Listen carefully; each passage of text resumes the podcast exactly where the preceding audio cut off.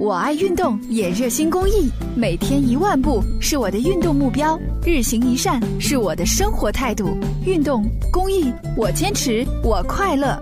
公益题材，乐善人生。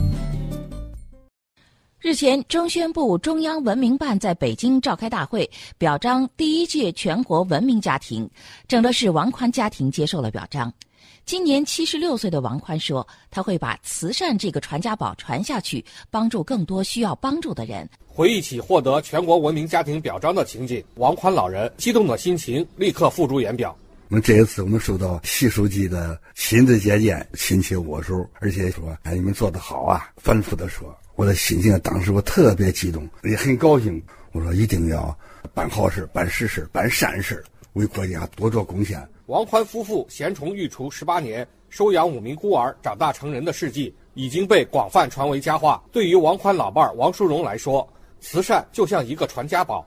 这几个孩子从小到我们家以后，我们教育孩子要有爱心，要与人为善。所以说，我们的孩子们呢，到街头医院呢，去帮助了很多有重大疾病的呀、生活困难的，一直就是到现在。王宽夫妇出于朴素的爱心，没有想得到回报。然而，春天播下的爱心种子，秋天必然会收获果实。他们的爱心正在收养孩子心中生根发芽，得到继承和传递。